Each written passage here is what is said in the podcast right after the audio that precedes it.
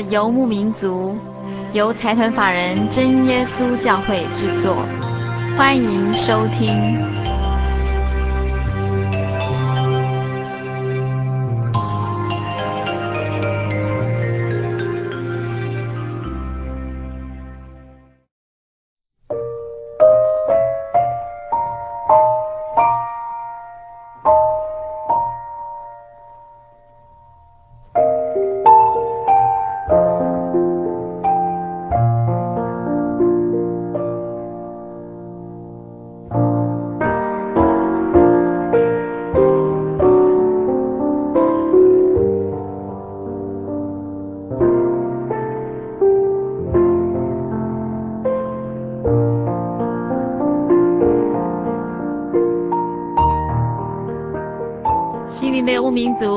空中的朋友，大家好，我是佩芝，很高兴一个星期的时间又到了。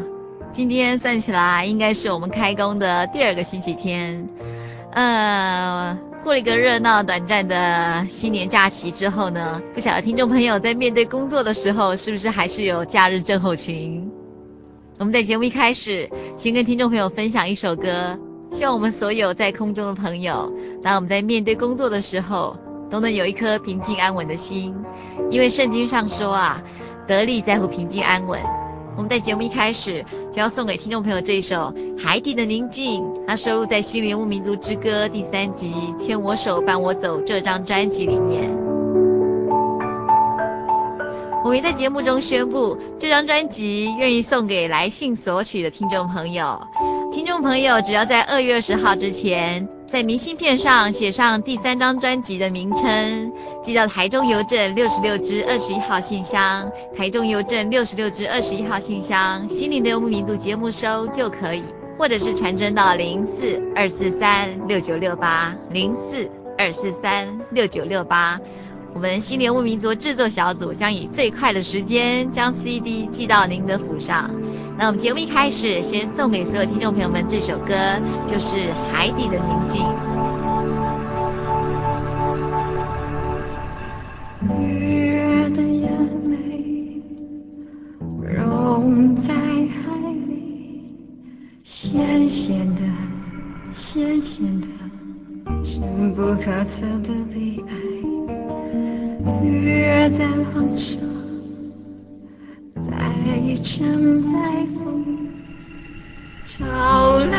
却，怎么也逃不出。但是深海的鱼不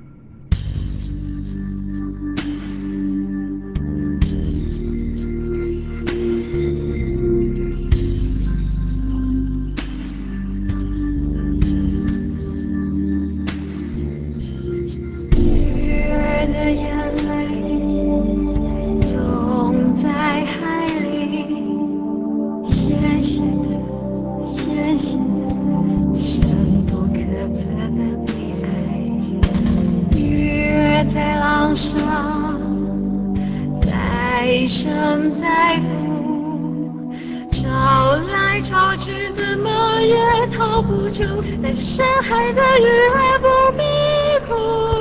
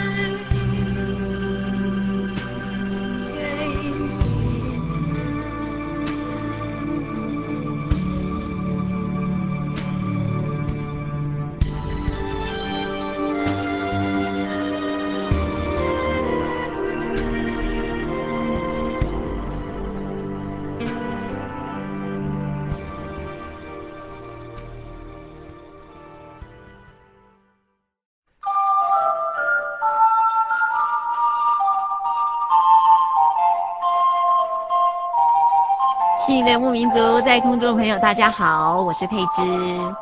不晓得听众朋友们还记不记得，大概在两个礼拜之前，我们介绍了一位圣经人物的故事。之前我们介绍的是扫罗王，然后在两个礼拜之前，我们已经介绍到大卫王登基了。听众朋友们还记不记得他在哪一个城登基？猜一猜。答对了，就是耶路撒冷城。他在耶路撒冷登基。这位大胃王啊，他不只长得俊美，他还具有热情洋溢的诗人性格。一开始他登基的前七年啊，他享受着锦衣玉食的丰富生活，而且每战必胜，使他的声望如日中天。可是渐渐的，在这无形中也埋下了一些危机哦，因为这位优秀俊美的大胃王，在耶路撒冷立国的时候，他就拥有非常多的妻妾。结果却为自己带来无穷的后患，嫉妒、纷争、罪行，在整个家中层出不穷，使得整个家乱糟糟的。而闺房之争却成了一切麻烦的来源。此外，也慢慢养成大胃王放纵情欲的习性。这位当年优秀俊美的王，慢慢的怠惰下来，完全失去了犹大狮子的勇猛精神。接下来，我们就来看看当年单纯聪明的牧羊童登基以后，又发生了什么样的故事。而以下的故事，如果听众朋友有兴趣的话，可以参考圣经的旧约。所谓旧约，就是记载在圣经里面的前半部，在撒母耳记下的十一章以及十二章，记载了我们今天要跟听众朋友们谈谈的故事。我们一起来收听大胃王的得与失。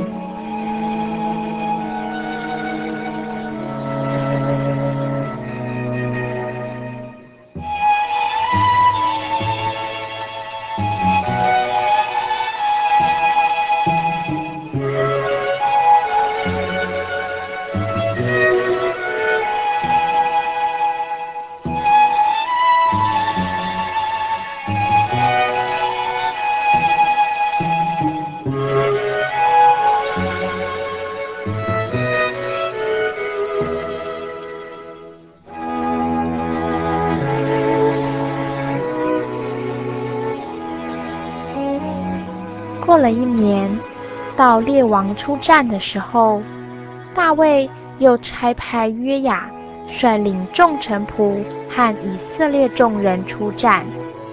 亚扪人出战失利，其拉巴被约押所率领的军队围攻。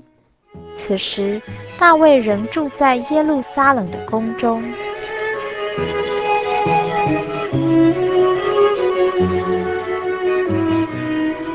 嗯嗯嗯嗯，才才睡一觉，就太阳西下了。酷热的天气一时间变得好凉爽啊！难得国中没有食物缠身，嗯，就到王宫的平顶上走走吧。嗯。咦，那妇人是谁呀？竟然开窗户在沐浴啊！看她的面貌如此美丽哦，深深的打动了我的心弦呢、啊。于是大卫王赶紧差人打听那一位美丽的妇人是谁。回禀国王，你要我调查的事情已经有眉目了，赶紧向前一步报告。她是伊莲的女儿，是赫人乌利亚的妻子，名字叫做巴士巴。哦，原来那美丽的女子就是拔示巴。嗯呃，能否请你安排这女子与本王见面？这件事可要慎重点才好啊。属下明了，知道就好。美丽的拔示巴完全不知道自己的疏忽引来了大卫王恋慕的心。她的丈夫目前正为国家卖命地往前冲。而她此时正接到宫中人的传话，披上纱布遮着脸，悄悄地进入宫中，与大卫王见面，并且发生了亲密的关系。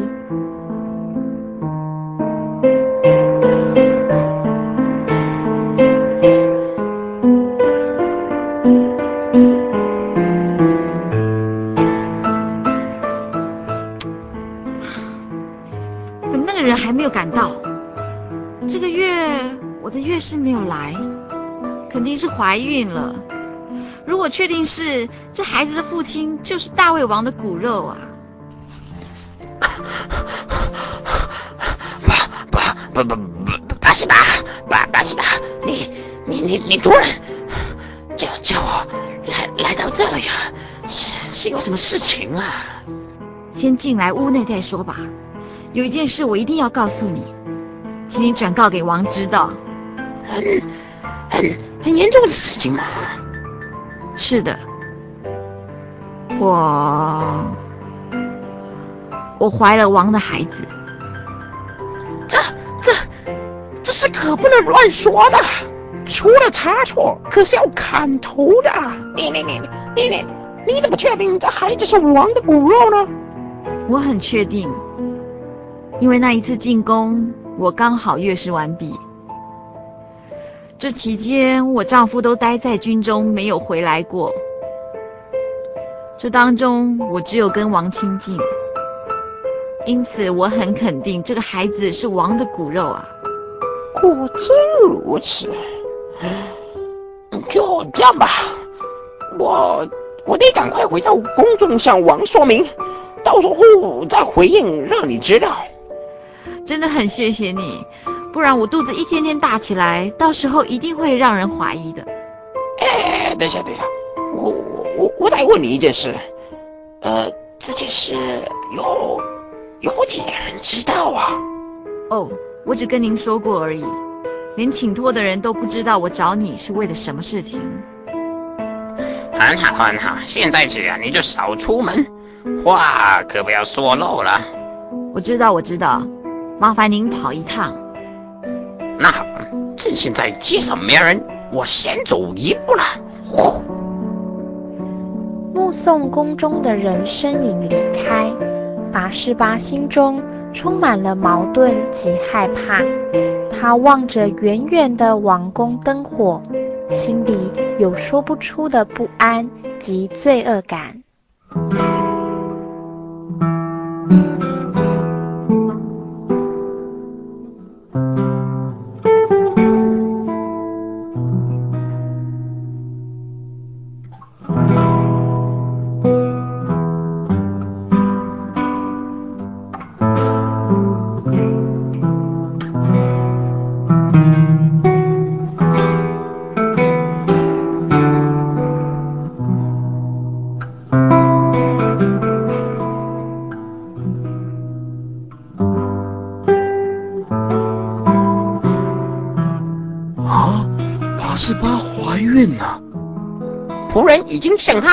过了。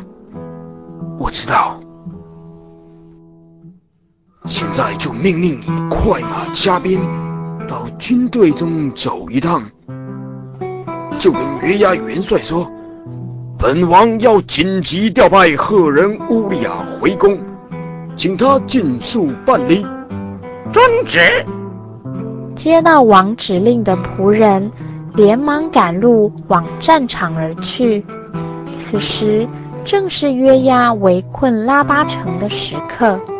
时常都有战备的情况发生，每个队伍都在养精蓄锐，等待出战中。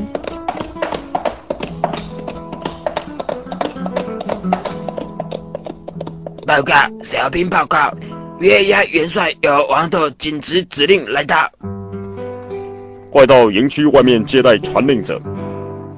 约押元帅，王命令你马上带。客人乌利亚回到耶路撒冷的皇宫中，紧急事件要马上处理。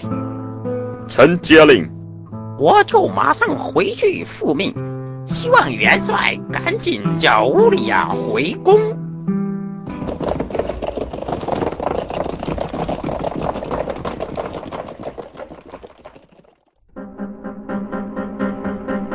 上叫乌利亚来到营内。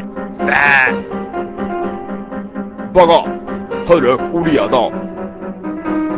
王有命令，请你立刻起身回王宫，不得耽延片刻。快走吧，属下马上行动。于是乌利亚领了军令，赶紧回到宫中复命。此时大卫王正翘首盼望乌利亚的来到。哦，我忠心的仆人乌利亚。前方的战况如何？约押元帅好吗？回王的话，前方的士兵精神饱满，在约押元帅的带领下，我们已经打败亚扪人，围攻拉巴城，再不多时就能攻破城门，取得胜利。啊，这真是太好了！看来你也相当的辛苦啊。因此，本王允许你回家一趟，并将这一份食物赐给你。现在你可以安心的回到家中，与妻子团聚了。感谢王的厚爱，臣就此告退。好，你就快回去吧，快回去吧。大卫王的计谋就是让乌利亚回家与妻子相聚。随后便称拔示巴怀了孩子，好让这孩子能够名正言顺的存在。可惜事情并非大卫王想象中的那样平顺，因为乌利亚根本没有回家，他离开宫中后就睡在宫门外，让见着的人又赶紧向大卫王报告。唉我说乌利亚，你说你从远路上来，为什么不回家去呢？国王，约柜和以色列人和与犹大兵都住在棚里，我主约押和我王的仆人都在田野安营，我岂可回家吃喝与妻子同寝呢？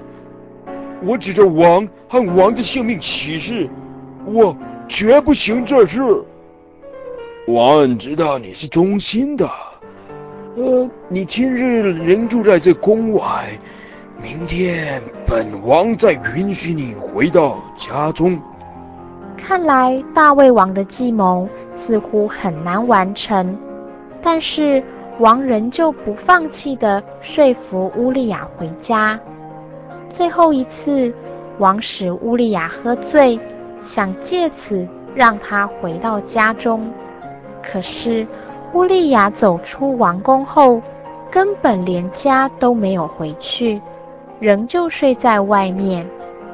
这时的大卫王终于明白计划失败了，于是王在次日清晨写一封信，叫乌利亚随手带去给月牙。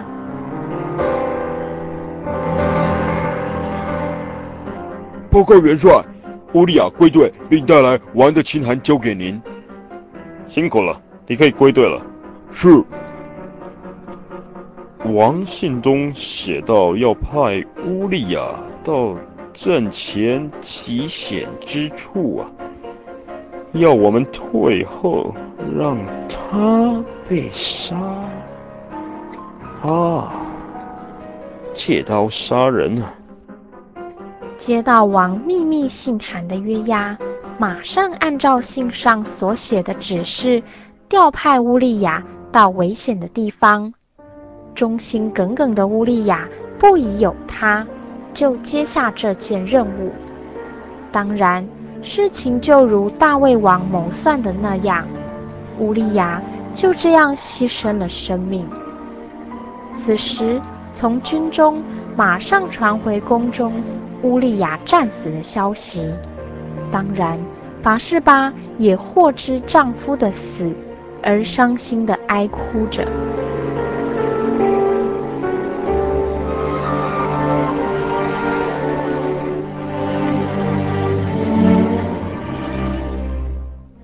回报王，约押文帅从营区来的报告口信，敌人强过我们，突到郊野和我们打仗的时候，我们追杀他们到城门口，射箭的从城上射完的仆人，射死了几个，呃，连赫人乌利亚也死了。你告诉约押说，不要因这事愁烦啊，刀剑或吞灭这人，或吞灭那人，没有一定的。你只管竭力攻城，将城倾覆。嗯，可以用这句话勉励约押。臣遵命回报给约押元帅。乌利亚一死，不仅让大卫为自己的罪行找到出口，更名正言顺地娶拔示巴为妻，把她接到宫里。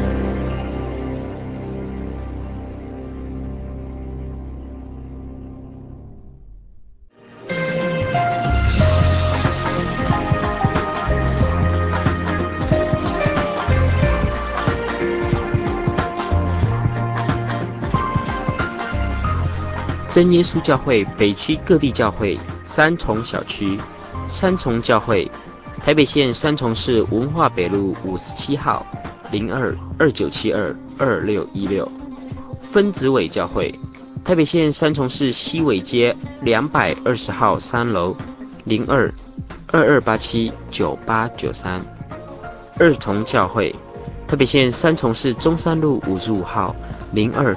二九八二三四三七，新庄教会，台北县新庄市公园路一百四十一号六楼零二二九九四八八六八，泸州教会，台北县泸州市光华路四十七号三楼零二二二八一四一八五，林口教会，龟山乡大冈村新兴街两百四十一巷二十九号二至三楼零三。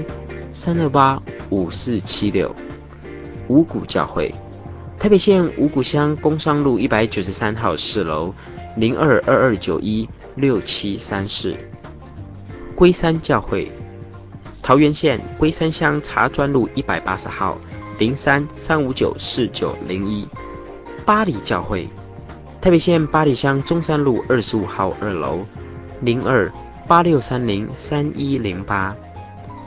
真耶稣教会北区各地教会板桥小区，板桥教会，台北县板桥市大观路二段二号一楼零二八二七五一六六二。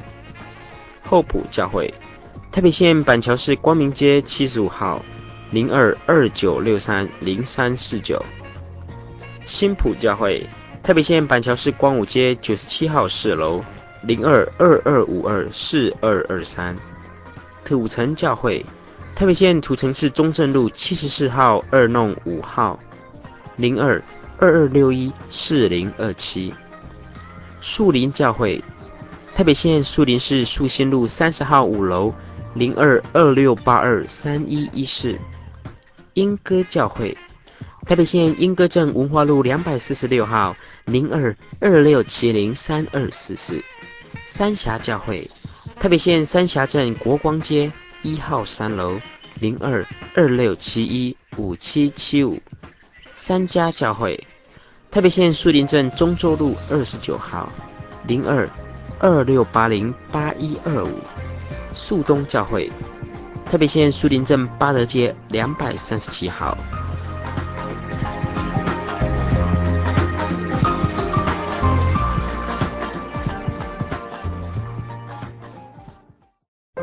对圣经的道理好有兴趣哦，可是又不知道怎么入门哎。你可以参加圣经函授课程啊！真的啊？那怎么报名？只要写下姓名、电话、地址，寄到台中邮政六十六至二十一号信箱，很快的，你就会收到第一课的课程了。赶快去寄吧。嗯。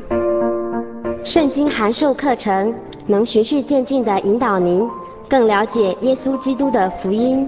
得到生命的滋润和来自信仰的力量。本课程完全免费，欢迎来信台中邮政六十六支二十一号信箱，请注明参加函授课程。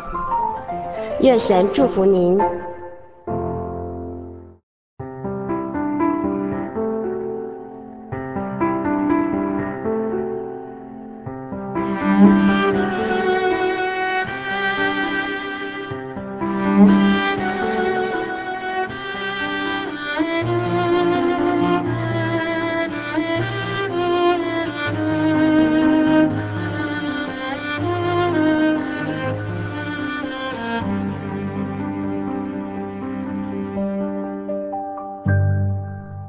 此时，照耀在阳光下的耶路撒冷王宫显得宏伟壮观，静静地坐落在赐福之地。大卫王稳稳地坐在宫殿中，快乐地迎接拔示巴为他所生的孩子。另一方面，拿单先知收到耶和华的指示，起身前往宫殿，准备。将大卫王谋杀夺妻之事说出来。愿耶和华真神赐福平安。是的，耶和华真神让我特来此地见王。真的，那本王倒想听听先知所说的话。有一个故事是这样说的。这一座城里啊，有两个人，一个是富翁，一个是穷人。富翁啊，有许多的牛群、羊群，而穷人呢，就是说买来养活的一只小母羊羔之外，别无所有。而羊羔啊，在他家里，和他儿女一同长大。吃他们所吃的，喝他们所喝的，睡在他怀中，在他看来如同儿女一样。但是有一次，有客人来到富翁的家里，这个富翁啊，他舍不得从自己的牛群羊群中取一只来预备给客人吃，可是。却却取了那穷人的羊羔，预备给客人。王啊，你说这事该如何办呢？我指着永生的耶和华起誓，行这事的人该死，他必偿还羊羔四倍，因为他行这事没有怜悯的心。是的，王啊，但是你就是那一个人。什么？耶和华以色列的神如此说：“我膏你做以色列的王，救你脱离扫罗王的手。所有的一切事物，神早就加倍的赐给你了。为什么？为什么你借亚扪人的刀杀害赫人乌利亚，又娶他的妻为妻呢？你为什么藐视耶和华的命令呢？啊！耶和华真神已经知道我的罪行了。耶和华如此说：我必从你家中兴起祸患，攻击你。我必在你眼前把你的嫔妃赐给别人，他们要在日光之下与别人同寝，而你在暗中行这事。但我就要在以色列众人面前，日光之下报应你。我得罪了耶和华，我得罪了耶和华。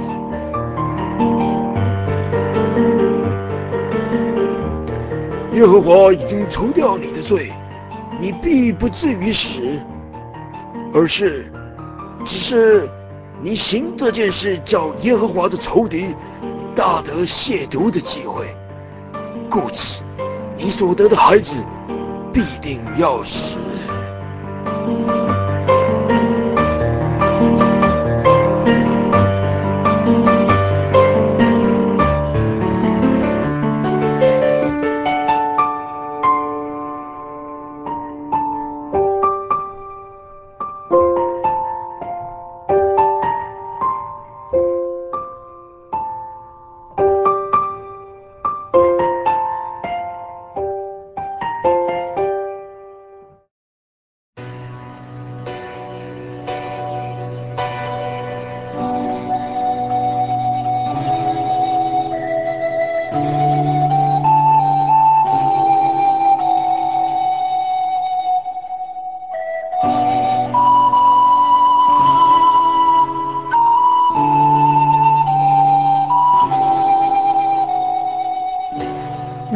先知将耶和华的话全部告诉大卫后，就离开了。但因大卫诚心的悔改，耶和华赦免他的死罪，但是他的家要遭受到处罚。首先，第一个灾祸就是他和拔示巴所生的孩子必死，因为大卫的行为让仇敌。有亵渎神的机会，因此这孩子必定要死。不要，我可怜的孩子！王啊，求你让这祸患离开这孩子吧。八十八，八十八，这是耶和华所出的手，是他让这孩子得了重病。王啊，我求求你，我求求你想个办法，好拯救这个无辜的生命。是我的过失造成这样的局面，我的妻子拔示巴，让我近视，我的孩子求耶和华吧。大卫王回到自己的寝室，关上门，谁也不见，就这样苦苦的哀求耶和华开恩典之门。就这样过了七天，孩子还是抵不过病魔的呼唤而死了。嗯，看到王，这孩子终夜躺在地上，连饭也不吃啊！我说什么劝慰的话，王就是听不下去啊！人家孩子死了，可要这么说才好呢。是啊。若是告诉他孩子死了，王岂不是更忧伤吗？我看还是暂时不说的好啊。孩子死了吗？我刚刚已经听到你们窃窃私语的声音了。是的，孩子已经死了，呃，并且孩子的母亲哭得好伤心啊。我知道了，帮我沐浴。抹膏，换了衣裳。另外吩咐下面的人可以摆饭了。我这就下去摆设。看到王能转桌子来吃饭哦，我们自然是很高兴哦。只是臣臣子不明白王所行的是什么意思喽？孩子活着，我禁食哭泣，因为我想，或者耶和华怜恤我，可以使孩子不死，也未可知。孩子现在既然死了，我又何必进食呢？我岂能使他返回呢？我必往他那里去，他却不能回到我这里来。原来如此啊！臣是大明白王的意思了。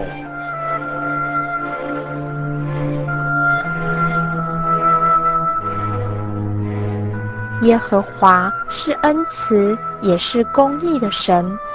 大卫知道神将孩子带走，虽然表面看起来很无情，但是实地里却包含着大爱，因为孩子是在不明不白的关系下有的，就算将来长大成人，仍旧会背负着不名誉的口碑。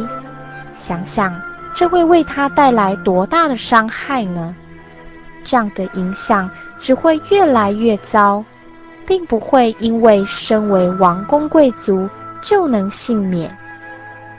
因此，当大卫知道孩子死了，也就成全神的旨意，他也就不再钻牛角尖，收拾好心情，继续走完他的未来人生。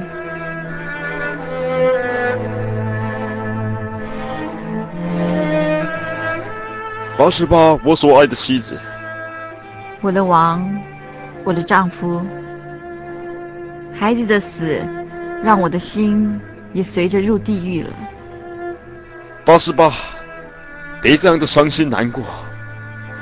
这孩子是在耶和华旨意中必得保全的，我们要相信，并且倚靠耶和华。希望你能再给我一个孩子。好安慰我受创的心灵。会的，耶和华如果喜悦这事，一定会再赐给我们一个孩子。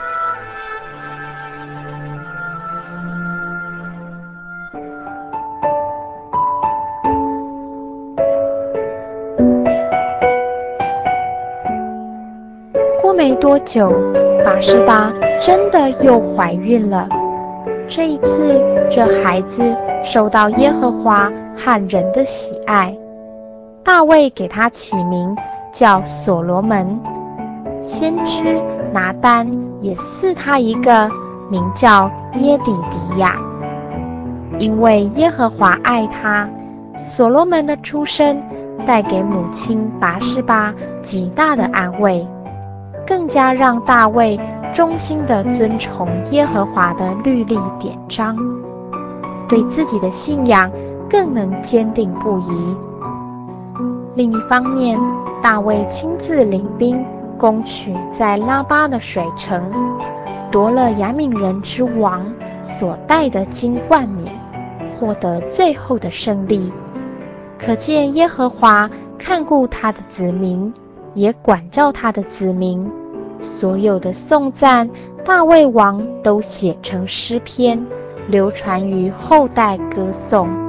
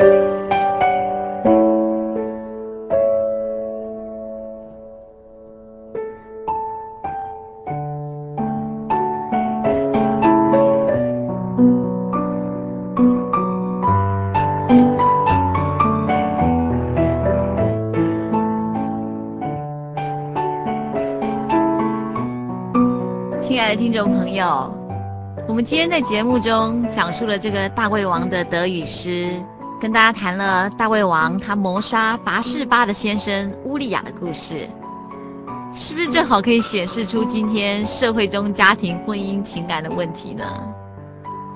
其实，在人世间，除了男女之爱以外，还包含着酸甜苦辣的亲情，以及患难之交的友情。可是人往往最容易被不理智的爱情冲昏头，对不对？而当这位大胃王他被爱情冲昏头的时候，就闯下了悔不当初的大祸，于是造成他人生中的一个很大的遗憾。听众朋友，我们也可以一起来想一想，如果我们总是沉溺在男欢女爱的情欲之中，这样的快乐它究竟扎不扎实？它究竟能持续多久？在我们今天的故事里面啊，描写到大胃王，他因为爱上乌利亚的妻子拔示巴，而制造谋杀乌利亚的计划得逞。而当拿单先知他受到耶和华灵的感动，前来宫中举发大卫的罪行，并且预言大卫家中会兴起刀剑，而第一件实现的惩罚，就是大卫和拔示巴所生的孩子必定要死。这无疑对一位父亲，也就是大卫王来讲，是一个很大的打击。于是就在他禁食哀哭七天之后，孩子仍然死亡的结局之下，他也终于明白，他使神真的大大不高兴了。后来所幸大卫王重新振作精神，在未来日子里振作起来，继续迈进。而耶和华真神也在处罚后施怜悯的心，让拔士巴又再度怀孕，生了所罗门。至于所罗门的故事，我们会在未来日子里跟听众朋友们介绍。听众朋友，我们一起来想一想啊、一个越高贵的人，他为短暂的最终之乐所付出的代价是不是越昂贵？其实哦，曾经有长达十二个月之久，大卫他一直将他的罪深深的藏在心中，绝口不提，拒绝承认。可是大卫这位诗人啊，他也在诗篇第三十二篇写下了他的感受。就如同诗篇三十二篇第三节、第四节这边说道：“我闭口不认罪的时候，因终日哀哼，而骨头枯干。黑夜白日，你的手在我身上沉重，我的精力耗尽，如同夏天的干旱。我向你陈明我的罪，不隐瞒我的恶。我说，我要向耶和华承认我的过犯，你就赦免我的罪恶。”这可以说是大胃王从不认罪到认罪的一段心路历程。当大胃王他还不愿意认罪的时候，他似乎将心中的悔恨所产生的不安全部加在别人身上。他用那些本来应该对付自己的严苛方法转嫁于别人身上。其实偶尔我们也会这样，对不对？用尖锐刻薄的行为和毫不留情的批评对待别人，我们也往往会恼羞成怒。而这整个事件，一直到一位拿单先知的来访，而对大卫王产生了一个正面的效果，使大卫松了一口气。因为当拿单先知对大卫说：“你藐视神的话，谋杀乌利亚，夺了他的妻，这孩子必死。你如何对待乌利亚的妻，你的妻子也必得到同样的对待。”神必从你家中兴起祸患攻击你。大卫唯一的回答只好是：“我得罪耶和华了。”当拿单离开以后，大卫立刻将他短短一句的忏悔写成诗篇第五十一篇。大卫王在这个时候终于认罪了，并且将这样的诗篇交给灵长，使全体所有的人都可以使用这首诗。接下来我们要点播的一首歌是这首歌的一些片段的内容。在播出这首歌之前，我也将诗篇第五十一篇的一些片段在这里跟听众朋友们先分享一下。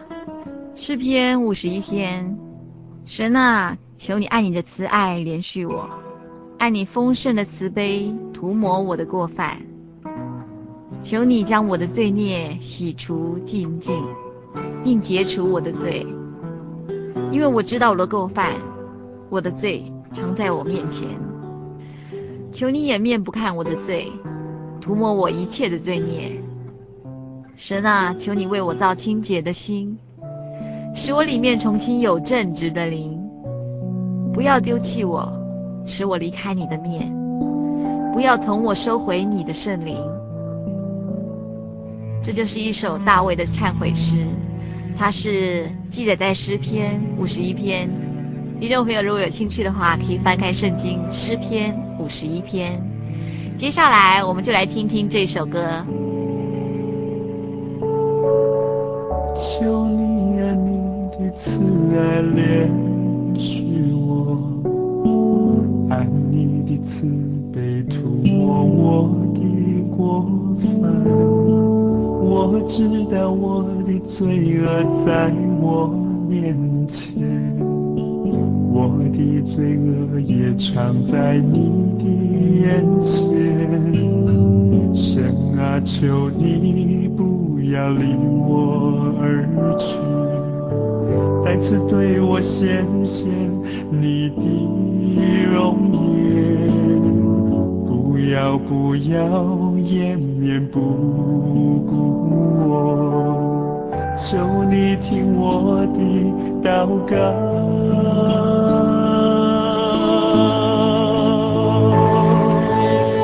神啊，求你为我造清洁的心，使我里面重新有正直的灵。不要丢弃我，使我离爱你的面。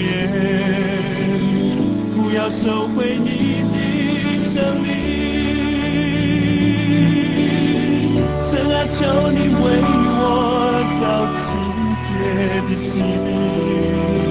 使我里面重新有正直的，不要丢弃我，使我离开你的面，要收回你的胜利。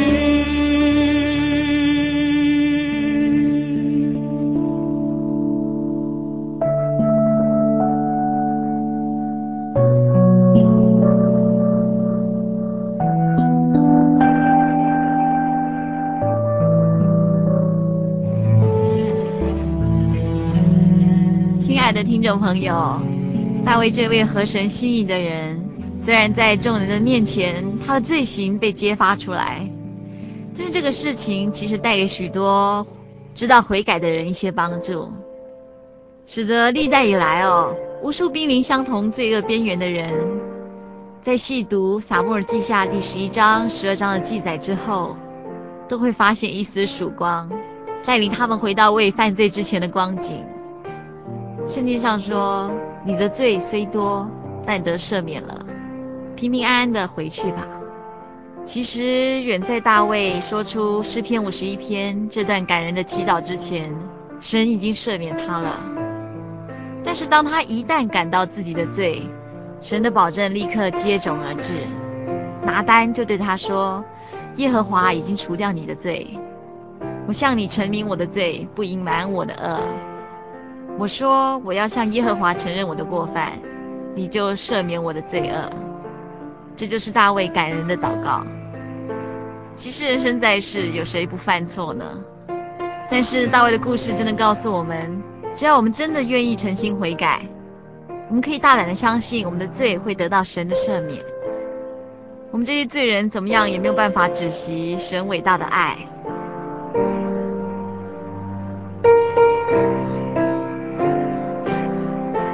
但是，尽管我们说，只要我们认罪，神就会原谅我们，可是这绝对不能成为一个我们总是在犯罪的一个借口啊！我曾经听过一位传道者说，不要为同样的一件事情悔改三次，因为我们如果总是在为同样的一件事情悔改，可见我们的生命都没有提升。神虽然爱我们，但是他也愿意我们的生命不断的在提升。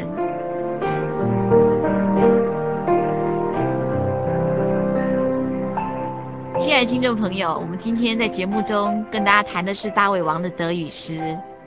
很希望这个发生在很久很久以前的古时候的古老故事，仍然对今天的我们有帮助、有造就。在节目的最后，还是要提醒所有听众朋友，我们的心灵游牧民族非常愿意送给来信索取《心灵游牧民族创作之歌》第三集《牵我手伴我走》的朋友 CD。但是听众朋友一定要把握时间，把握机会，在二月二十号以前，赶快将明信片寄到台中邮政六十六支二十一号、六十六支二十一号信箱，或是传真到零四二四三六九六八零四二四三六九六八，心灵游牧民族节目收。我们心灵游牧民族的制作小组非常愿意在二月二十号之前将这卷 CD 送给听众朋友。那真不好意思，我们在这里老王卖瓜，自卖自夸一下。这张专辑我们在制作的义工都非常迫不及待想要跟听众朋友们分享。也许我们创作的技巧或是演唱的技巧都不是这么完美，可是当我们一遍一遍在听这样的专辑的时候，很感谢神，里面的讯息都让我们一次又一次的感动。这样的感动，非常希望听众朋友们也能收得到。希望大家把握机会。短短一个小时的时间，很快又要接近尾声了。我们在这里预祝所有听众朋友，在未来的一个星期里都能健康快乐，愿您平安。我们下周再见。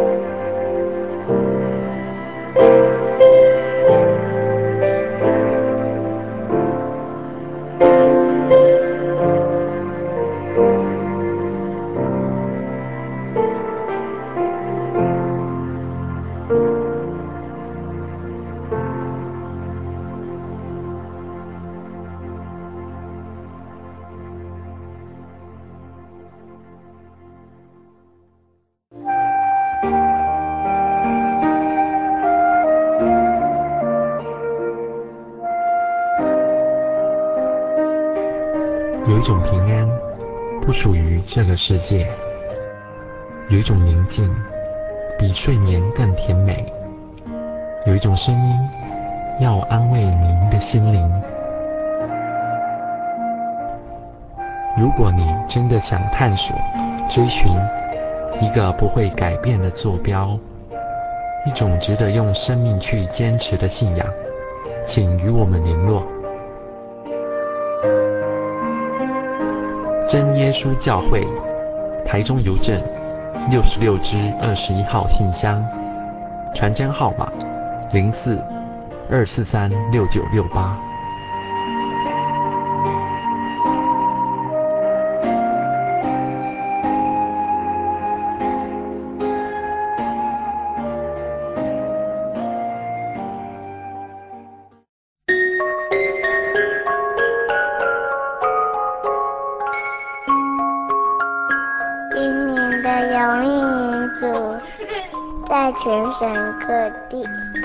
时段播出。新竹的朋友，请收听兴隆电台 FM 八九点一，每个星期天晚上十一点到十二点。台北的朋友，请收听劳工教育电台 FM 九一点三。每个星期天晚上九点到十点，年龄的朋友请收听金源零之三 FM 八九点三。每个星期天晚上十点到十一点，台中的朋友请收听大千电台 FM 九九点一。每个星期天晚上九点到十点。嘉义的朋友，请收听深辉电台 FM 九五点四，每个星期天晚上十一点到十二点。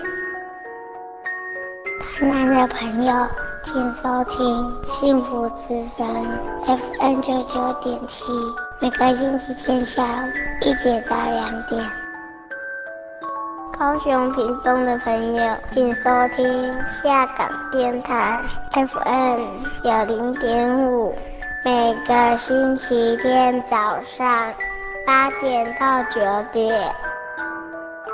花莲的朋友，请收听花莲调频 FM 一零七点七，每个星期天下午一点到两点。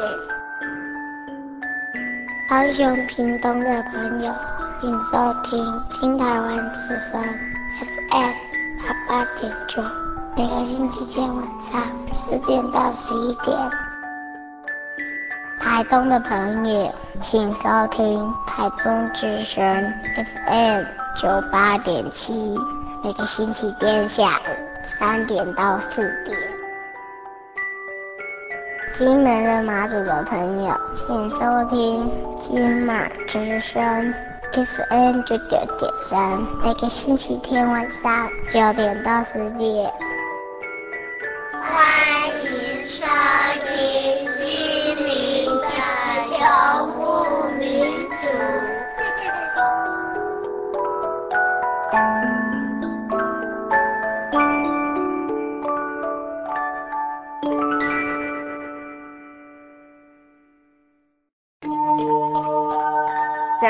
生里，我们常常都在做选择，有一些选择无伤大雅，有一些抉择却可能影响我们的一生。主耶稣在马太福音七章十三节告诉我们：你们要进窄门，因为引到灭亡那门是宽的，路是大的，进去的人也多；引到永生那门是窄的，路是小的。找着的人也少。亲爱的朋友，你找到通往永生的道路了吗？我们在这里诚心诚意地邀请每位心灵游牧民族的朋友，跟我们一起奔跑天国。我的心是一只鸟，飞行介于黄昏与